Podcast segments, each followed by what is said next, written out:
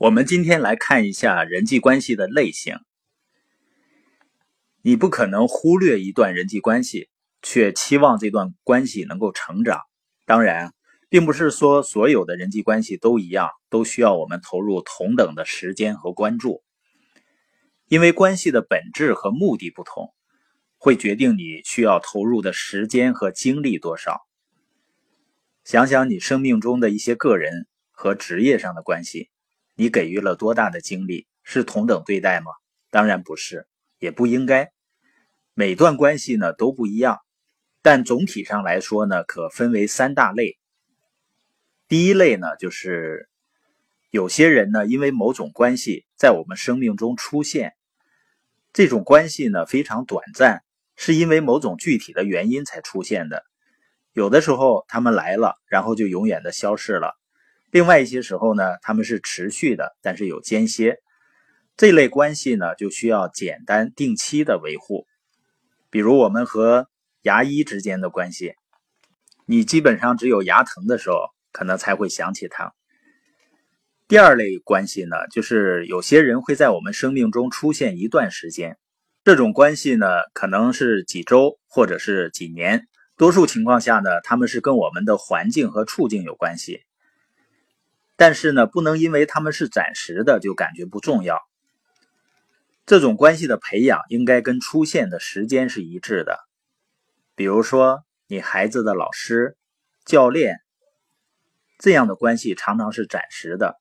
工作关系呢也是，可能你现在正在为一个老板工作，但工作呢是唯一的纽带。如果你换了工作，你就没有多少理由或者机会去保持联系了。第三类呢，就是有些人会伴随我们一辈子，这种类型的关系是持续性的、永久性的，数量不多，但是非常特殊。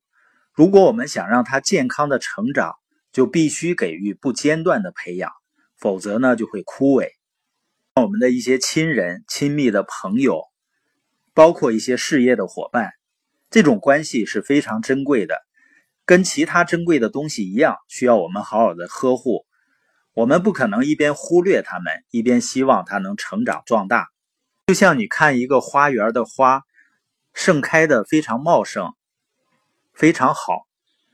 一个庄稼地的庄稼呢，长得也非常好，果园呢硕果累累，你就知道一定是有人一直在精心的呵护它。人际关系也是这样。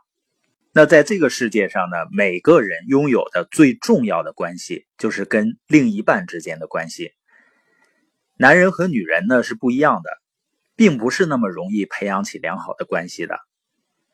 我读过一篇幽默的文章。对男女之间的不同呢，进行了调侃。男人会花两块钱去买自己喜欢的，但是只值一块钱的东西；女人呢会花一块钱去买自己不喜欢的，但是值两块钱的东西。找到丈夫之前呢，女人会为未来发愁；娶了老婆之后呢，男人才会为未来担忧。成功的男人是赚的能比老婆花的更多的人，而成功的女人呢，是能够找到这种男人的人。要想跟一个男人处好呢，你必须了解他很多，爱他一点点。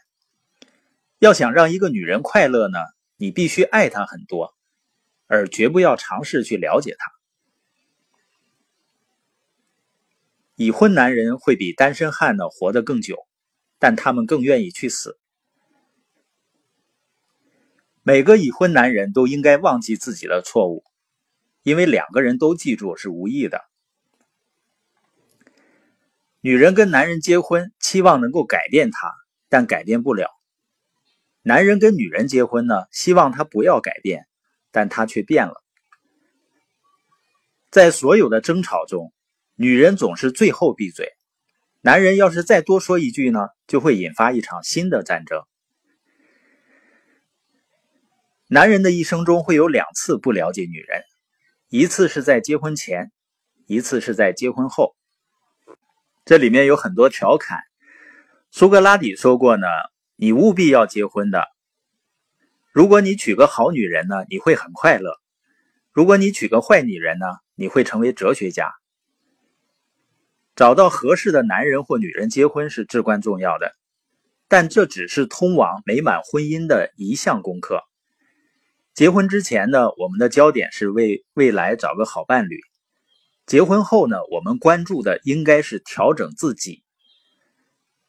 所以，婚姻呢，跟其他的长期关系一样，需要我们呢努力解决棘手的事情，然后呢，还要做一些必须做的事儿。在一些事情上呢，要有耐心。另外呢，多为对方着想。这里就包含了关系培养的所有方面。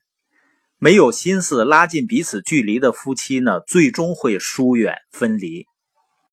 我们经常听到“七年之痒”的说法。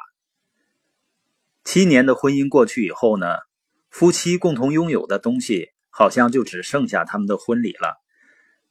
有些婚姻好像是天造地设的，但维护起来却要脚踏实地。